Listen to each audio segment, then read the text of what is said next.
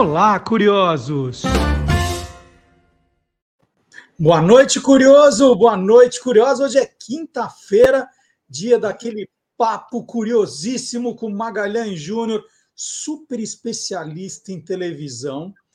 Na quinta-feira passada, né, nós estávamos na véspera do Dia Internacional da Mulher e o Maga fez uma homenagem às histórias de cinco grandes mulheres da televisão.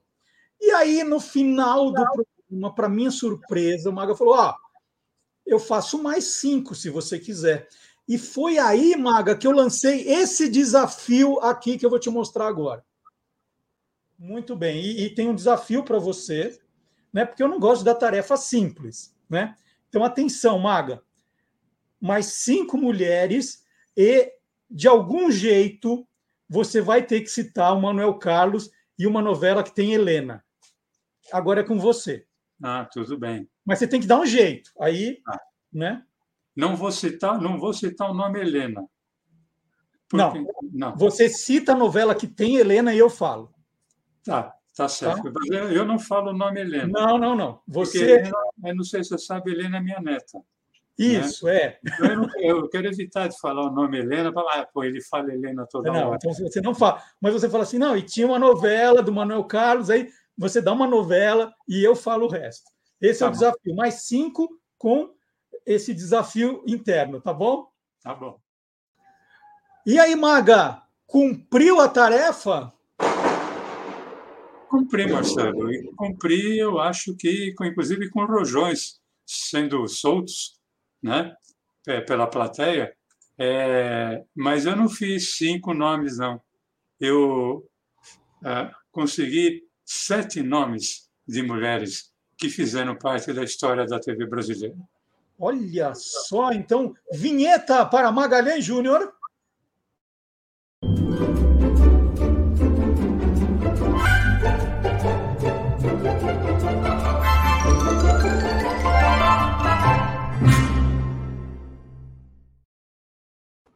chamada. Olha, olha, você merece os fogos, né? Que além né? de ter cumprido a tarefa, você foi além, né? Eram cinco, então ele passou a sete, e, e, e é tudo naquele esquema é, da semana passada. É, atrizes, né? Estavam todas diante da câmera ali, que eram é, é pessoas conhecidas, mulheres conhecidas, e que merecem ser lembradas? Essa é a ideia ainda. Não, mas elas merecem ser lembradas, mas pelo menos as primeiras, as duas primeiras, fizeram história apenas atrás das câmeras. E eu começo falando então de Heloísa Castelar, cujo nome era Maria Josefa Garcia Castelar, nasceu em São Paulo, capital, no dia 19 de agosto de 1900, 1921. Ela que foi criadora, autora, novelista, produtora e diretora, foi também casada com um ator, produtor, autor, produtor e diretor chamado José Castelar. E esse casal teve uma filha. Eu cheguei a trabalhar com ela por pouco tempo, a Dora Castelar, que também é novelista. Mas falando da Heloísa Castelar, ela iniciou a sua carreira artística na Rádio Tupi como novelista, fazendo radionovela ali pelos anos, início dos anos 50. Em 1957, já na TV Paulista, ela preparou uma adaptação para o Canal 5 da novela O Jardineiro Espanhol. E, na sequência, Marcelo, foi uma série de programas e novelas é, da, dos mais variados segmentos. Por exemplo, ainda em 57, ela criou o um programa chamado Vitrine, que era um programa feminino com música, entrevista e orientação feminina. Em 1958, ela criou um programa musical chamado Eles Cantam para Você, Ainda em 1958, ela criou Aimoré em tempo de música.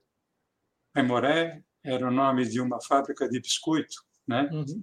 E nossos amigos e amigas vão ver aí que na, na estreia uh, foi com o trio Iraquitã e, algumas semanas depois, um programa com Dorival Caymmi, né, o grande Dorival Caymmi. Em 1958, ainda ela fez a adaptação do, do filme Gilda para a TV Paulista. É, essa adaptação foi juntamente com Cláudio Petralha, adaptação de um filme que era estrelado pela Rita Hayworth e o Glenn Ford. 1958 ainda, um programa do qual nós já falamos aqui, porque ele era apresentado pela Hebe Camargo, chamada Maiôs em Passarela. E ela também, Marcela, ela fez inúmeros teleteatros, é, sobretudo o teledrama Três Leões. Né? Nós falamos aqui do teledrama Três Leões quando homenageamos a, a locutora Cacilda Lanusa. Aí, nos anos 1960, um programa do qual nós já falamos também.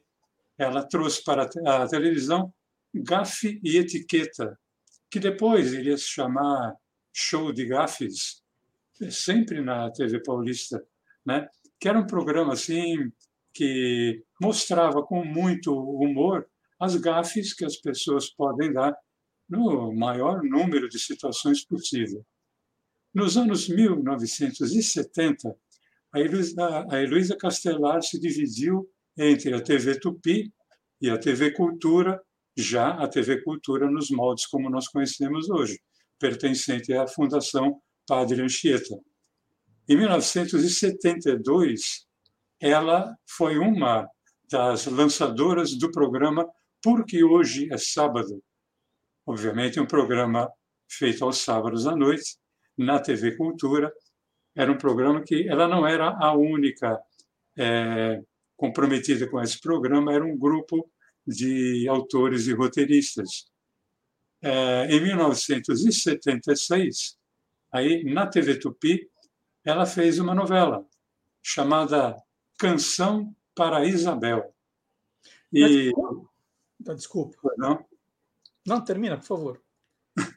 Não, essa canção para, para Isabel ainda era o tempo da TV preto e branco, foi uma das últimas é, novelas preto e branco da TV Tupi.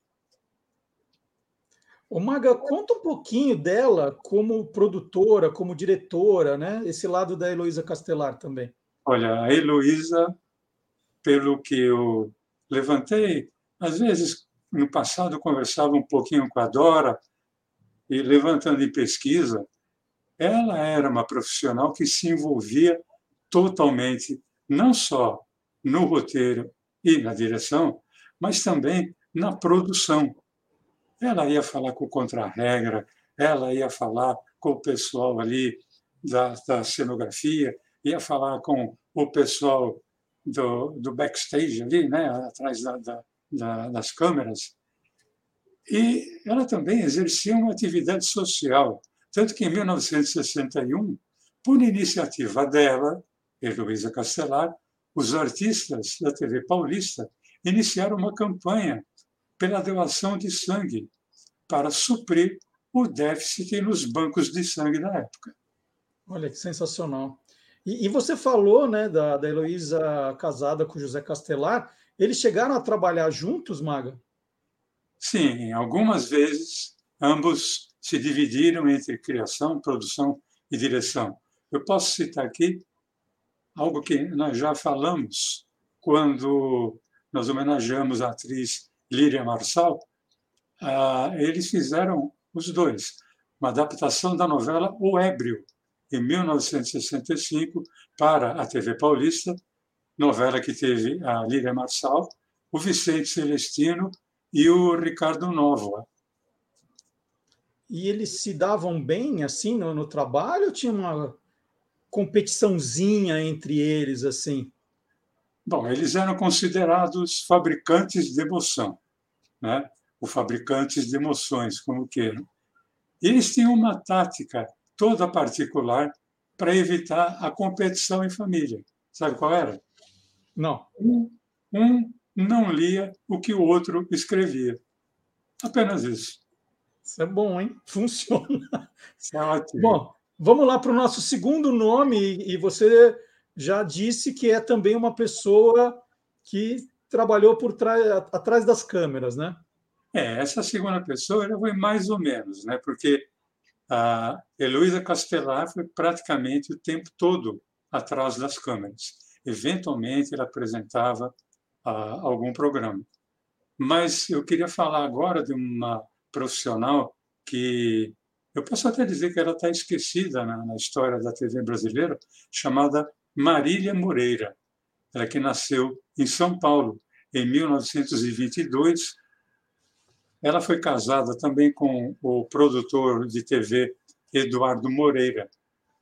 A Marília foi criadora, foi roteirista e apresentadora de vários programas principalmente programa da linha juvenil e também na linha feminina. Por exemplo, em 1956, ela criou um programa chamado Encanto Juvenil, que, apesar do nome juvenil, era um programa infantil. Talvez, eu não posso afirmar com certeza, porque ah, é difícil pesquisar aquela época, mas Encanto Juvenil é um dos primeiros programas infantis da televisão brasileira, pela TV Record, e o ano seguinte é que iria surgir a grande gincana que bom, em 1957.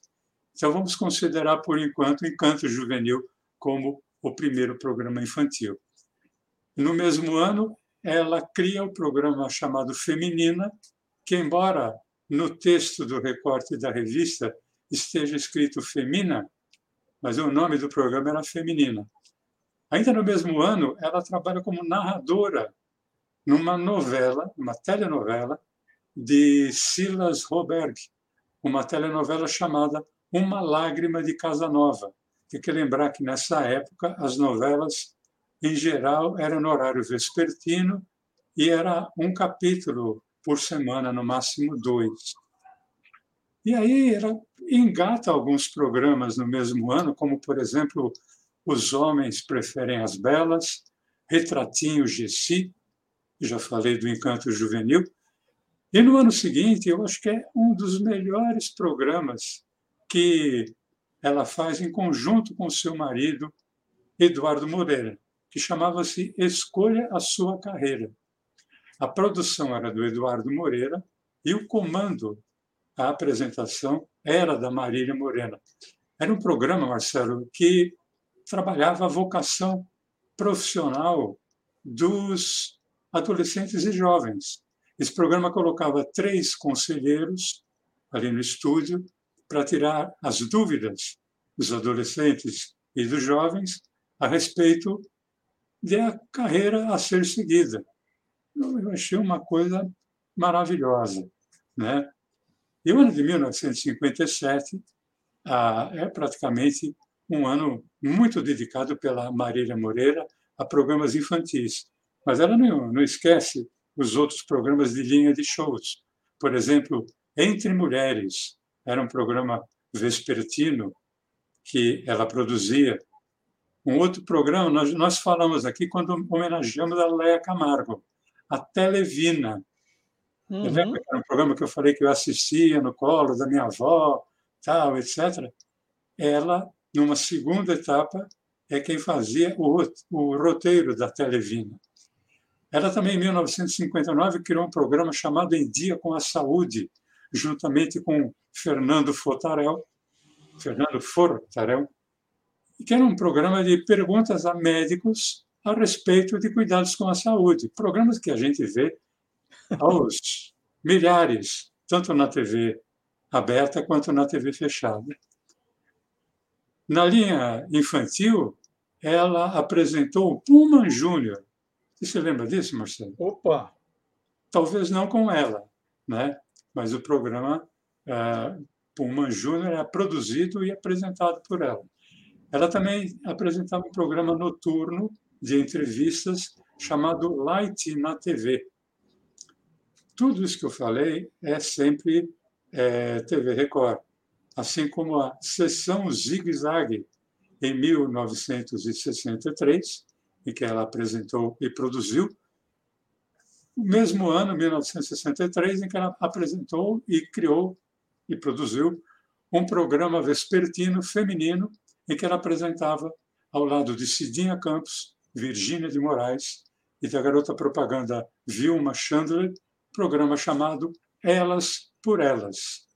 Então, a, a carreira da Marília Moreira na televisão vai praticamente de 1956 até o final de 1963, primeira, primeira parte da década dos anos 60. Muito bem. Ó. O Maga ele começou hoje pelo bônus, que ele ia dar cinco nomes né, de mulheres que fizeram a história da televisão. Aí ele chegou com sete e trouxe dois que, é, que eram mulheres que foram muito importantes pelo, pelo que ele contou, mas que estavam atrás das câmeras. Então, esse é o bônus. Agora vamos para cinco nomes que é, são, eu acho que aí são pessoas mais conhecidas, é, que precisam ser é, reverenciadas, lembradas sempre. E eu percebi, Maga, que no programa passado você acabou não tocando, é, quando você elegeu as cinco mulheres, na parte de humor, né, que é, é o que você mais se identifica ali. Então a gente podia começar o programa de hoje já com uma humorista, alguém de humor, né? Então, vou trazer alguém que nasceu em Varsóvia. A data não é precisa, depois eu vou dizer por quê. 23 de março de 1926. Ela que ainda está nativa e trabalhando aqui entre nós. Seu nome, obviamente, é judeu polaco, é Basha Aigis é, esse baixa se escreve B de bola A, S, A, então se fala baixa, e se pronunciaria AIS, já que é AJS. Ah, baixa AIS, filha de um alfaiate polonês judeu, que também era ator e cantor, ela que veio para o Brasil em 1935, ela não tinha nem 10 anos ainda, e fez uma carreira toda aqui é, em teatro, teatro de revista, cinema e TV. Eu estou falando de Berta Loran. Uau, olha só que bela lembrança. Mas, mas então comece explicando como é que Baixa Agis, né? não, não, não falo Baixa também Agis virou Baixa Berta Loran. Bom, uh, ela veio para o Brasil na primeira metade dos anos 1940, ah, aliás, na primeira metade dos anos 1900, 1930, ela veio, mas utilizando o passaporte da mãe. Num, aquela coisa, 1935, já eclodia, estava ali a primeira guerra, a segunda guerra mundial, e ela veio sem documento. Então, o pai dela queria matricular matriculá-la numa escola e não conseguia, né? Porque não tinha documento. Então, onde ele foi? Ele foi na delegacia. E ali ele explicou ao delegado que a filha não tinha documento. Aí o delegado falou: não, sem problema, vamos fazer um documento para ela. Como é o nome dela? Ele falou: Baixa Aish. Aí o delegado falou: não, não, não. Alguém chamado Baixa vai ter muito problema na, na vida, não vamos botar esse nome, não. Eu sou, que tal Berta? E o pai falou: É, Berta, parece bom, pode ser Berta. É, Berta Ais, né? E o, o, ele perguntou ao pai: quando é que ela nasceu? Ele falou: Eu não lembro. Eu tenho seis filhos.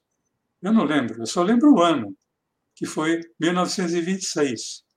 O delegado falou: então vamos arrumar uma data, né? É, que tal março?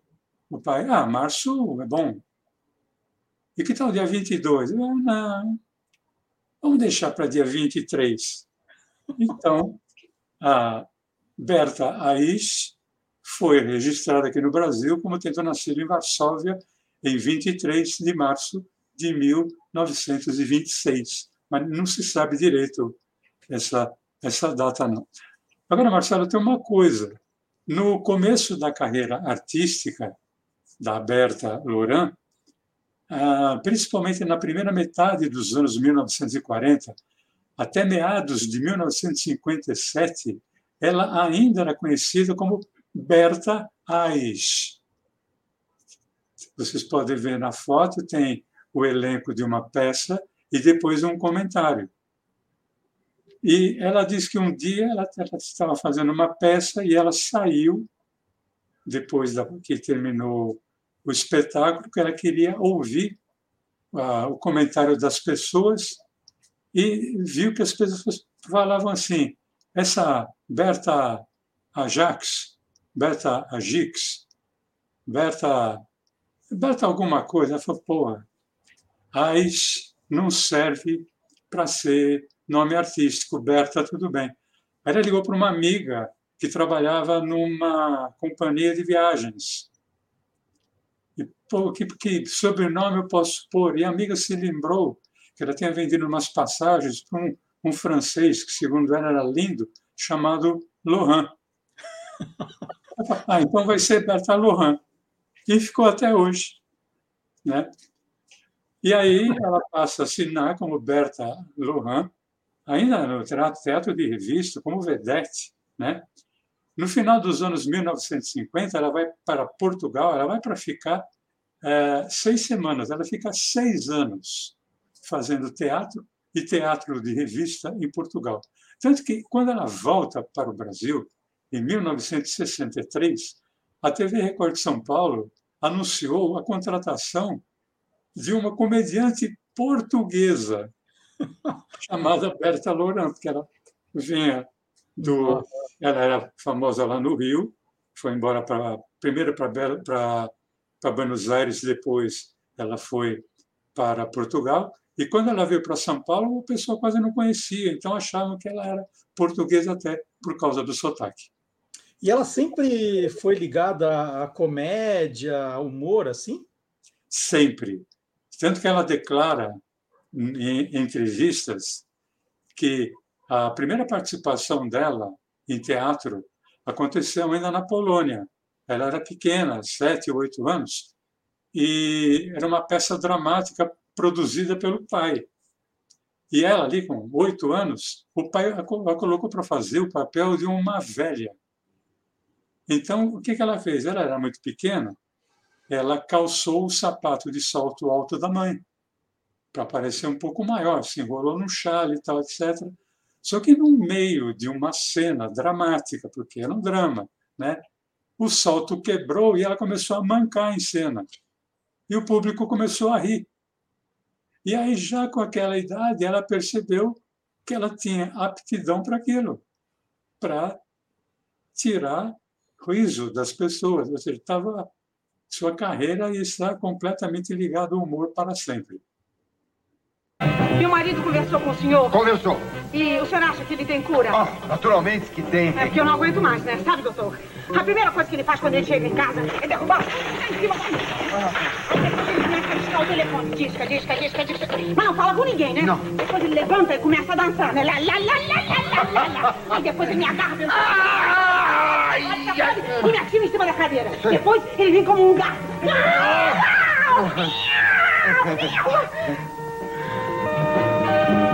Doutor, sem malícia, o senhor acha que ele tem cura?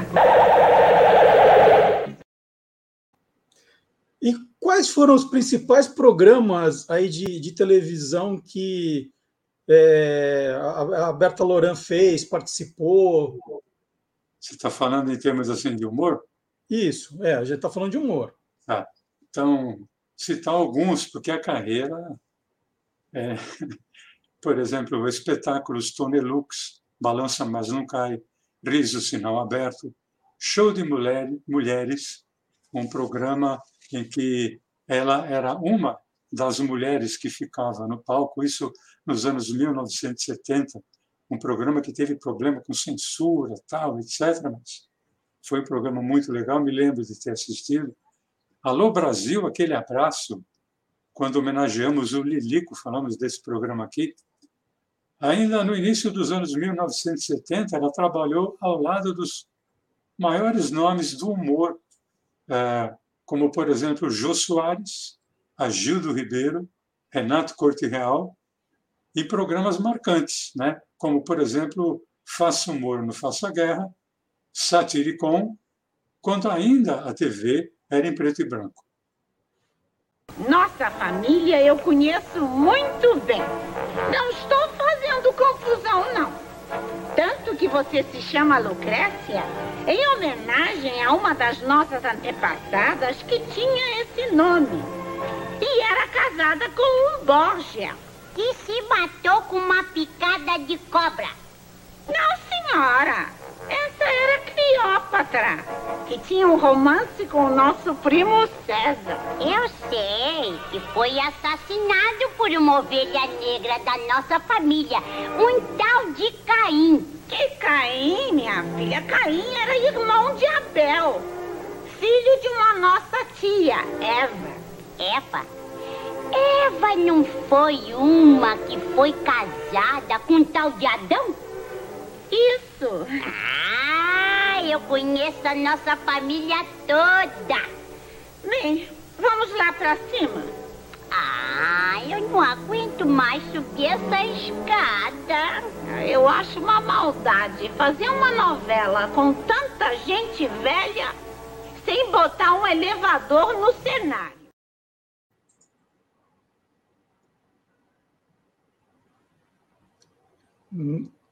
Agora, Marcelo, é, ela também participou de um programa que marcou época nos anos 80, o Veja o Gordo, obviamente com o Jô Soares, e um programa antológico em que o Jô trabalhou, o Agildo Ribeiro também, Paulo Silvino, que era O Planeta dos Homens.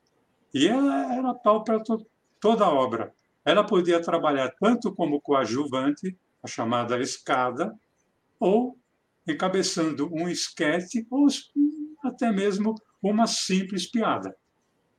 Ah, por favor, só tem fogo. Hum, o senhor está me perguntando se eu tenho fogo, porque o senhor quer puxar a conversa, né? Conversa vai, conversa vem. O senhor vai me chamar para ir no cinema. Depois do cinema, o senhor vai me chamar para tomar um drink. Depois do drink muito animadinho, o senhor vai me chamar para sabe Deus o quê. É, por favor, minha senhora, não é nada disso. Eu só pedi fogo para a senhora porque realmente eu queria acender meu cigarro. Era só isso? Ah, que pena. Com licença. O Mago, os telespectadores mais jovens lembram da Berta Loran como personagem da escolinha do professor Raimundo, não é? Ah, sim. Ela interpretava junto do Chico Anísio, quer dizer, ela completou ali o rol dos humoristas importantes trabalhando ao lado. Ela trabalhou junto com o Chico Anísio e seu personagem era uma portuguesa, né, chamada Manuela Dalemar. Muito bom. Bom, vamos continuar com, com o nosso programa. Qual é o próximo nome, Maga? Ah, você não vai me perguntar do desafio da semana passada, aquela então, coisa. Mas eu, eu, já, eu, já, eu já mostrei qual é. Agora é com você. Agora é a hora. É. Que, que é, você dá, deixa e eu pergunto, vai. Tá bom. A atriz chamava-se. Ela é saudosa porque ela era maravilhosa. Lilian Lemertz, gaúcha de Porto Alegre, que nasceu em 1937 e nos deixou em 1986, jovem, aos 49 anos. Ela foi modelo, foi garota propaganda, foi atriz, trabalhando em cinema, teatro e TV. Ela, que é mãe da também atriz Julia Lemertz. Você não tem nada para me perguntar? Ela, por acaso, já fez alguma novela do Manuel Carlos assim? Ela fez, Marcelo. Se você está se referindo a Helena, ela fez, mas tem uma coisa que, aí puxando pela memória e também pela pesquisa, eu descobri que ela começa a trabalhar em TV no final dos anos 1960, na TV Excelsior. Ela foi fazer uma novela da Ivani Ribeiro chamada O Terceiro Pecado, 1968.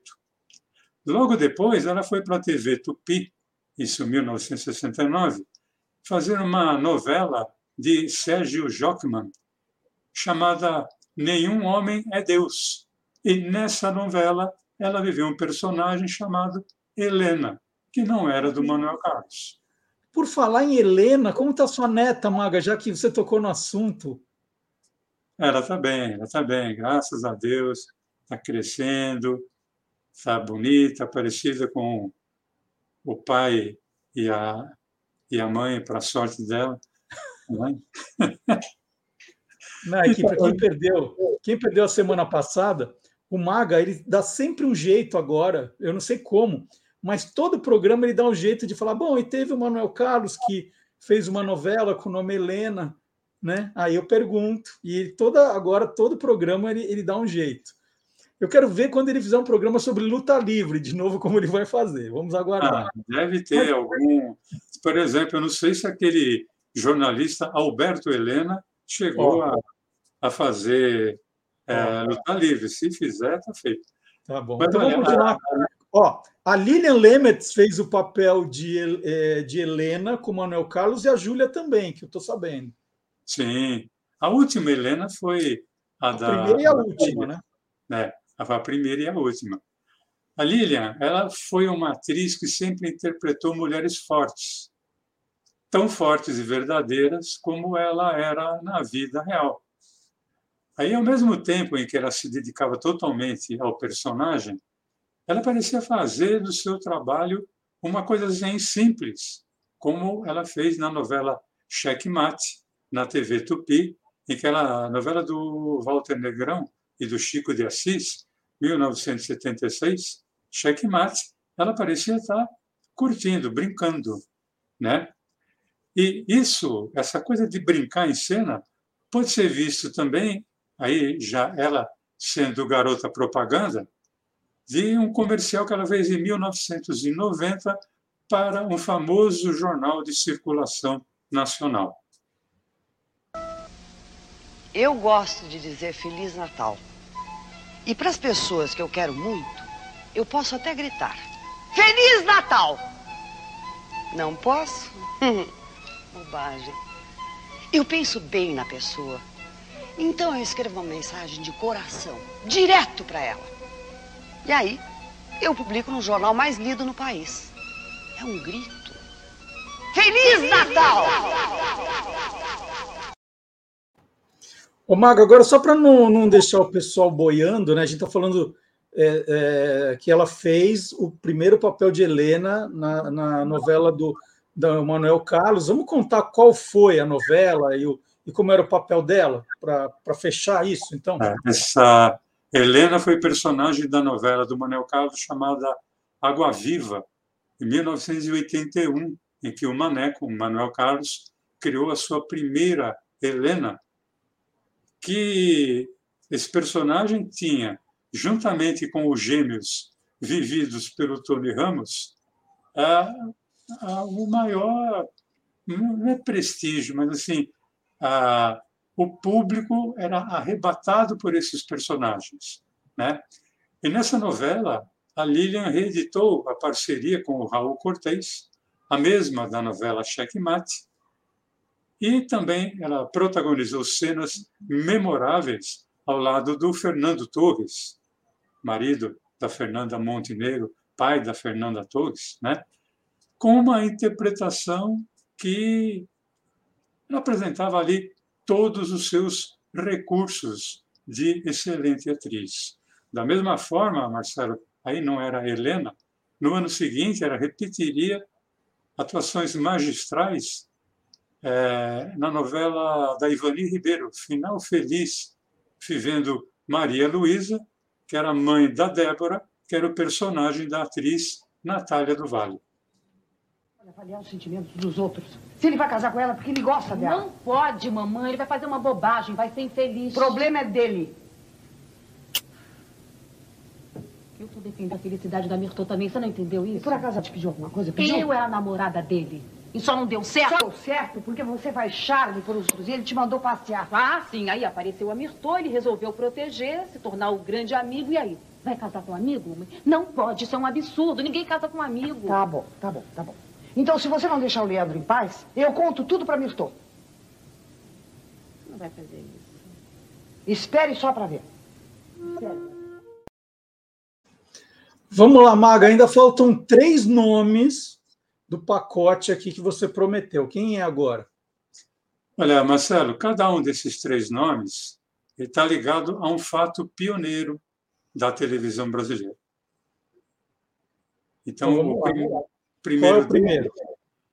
não é por ordem alfabética, não, mas aqui é Ana Rosa, atriz Ana Rosa, que está ainda na ativa, Ana Rosa Rui Galego nasceu em 18 de junho de 1942 em São Paulo, capital. Ela que foi atriz circense, que praticamente nasceu no circo.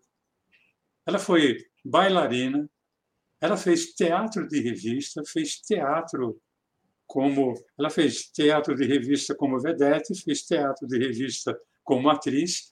Ela também é, é musicista dubladora, escritora, locutora e diretora. Então, ela participou do circo, do teatro, do teatro de revista e da televisão brasileira. Agora, a Ana Rosa, qual é a, a, o lance pioneiro dela? É que ela foi a primeira atriz a entrar, em 1997, no Guinness Book, o livro dos recordes, como a atriz em nível mundial a ter participado do maior número de telenovelas, chegando nos dias de hoje a 60. Eu não estou contando participação em série, tá? participação em novela, e novela é gravada, porque uhum. antes ali era meio complicado, né? as novelas dos anos 50, tal, etc. Mas tudo começou em 1964, na novela Alma Cigana, que era uma novela da Ivani Ribeiro, uma adaptação do original do Manuel Munhoz Rico, em que a Ana contracenava com o Hamilton Fernandes e o Rildo Gonçalves, e logo na primeira novela interpretando duas gêmeas. Uma era a Esmeralda, uma dançarina cigana, e a outra, a Estela, uma freira que tinha adotado o nome de Irmã Teresa. O, o Guinness considerou duas novelas essa, né? Dois papéis, duas novelas. Não. Eu não sei se o Guinness fez isso, mas uma a mais, uma a menos para quem é. fez 60. Bom, é, qual, é, qual é a segunda pioneira que você vai contar, então? Essa a Ana Rosa foi uma, maravilhosa lembrança. Qual vai ser a segunda? Bom, nosso penúltimo nome feminino está ligado ao, ao fato pioneiro. Bom, primeiro o nome de batismo, né? porque o nome artístico era Yara Lins, uma atriz linda, linda, maravilhosa, os olhos sensacionais, uma voz maravilhosa, porque ela começou como locutora e, e atriz de rádio novela, mas o seu nome de batismo era Orasília Severina Fonseca. Como? Orasília. Orasília. Orasília Severina Fonseca, nascida em Frutal, Minas Gerais, em 1930, e que faleceu em São Paulo no ano de 2004. Ela que fez também rádio, teatro, cinema e TV. Como eu falei, ela era uma dona de uma voz maravilhosa, rosto de feições super marcantes, né? E a Yara Lins, com esse rosto, foi o primeiro rosto de atriz a aparecer na, no vídeo da televisão brasileira, brasileira na sua inauguração, no dia 17 de setembro de 1950, a TV Tupi. Foi ela, a Yara Lins, quem deu as boas-vindas aos telespectadores. O primeiro rosto que se viu foi o dela. E tem um detalhe: ela era radioatriz. Rádio, você não decorava texto, porque você podia ler na hora. Você recebia o texto ali 10, 15 minutos antes da novela entrar no ar, em geral ao vivo, e dava uma passada e depois vamos que vamos. Só que era televisão, então ela teve que decorar todo o texto. Ela disse que sofreu muito para decorar aquele texto, por menor que fosse, que era o texto de inauguração da TV brasileira. Olha só que história. Agora eu fico pensando no nome Orasília, né? Se, se não era Brasília e o escrivão errou a, a grafia. Orasília. E, Aralins, maravilhosa lembrança.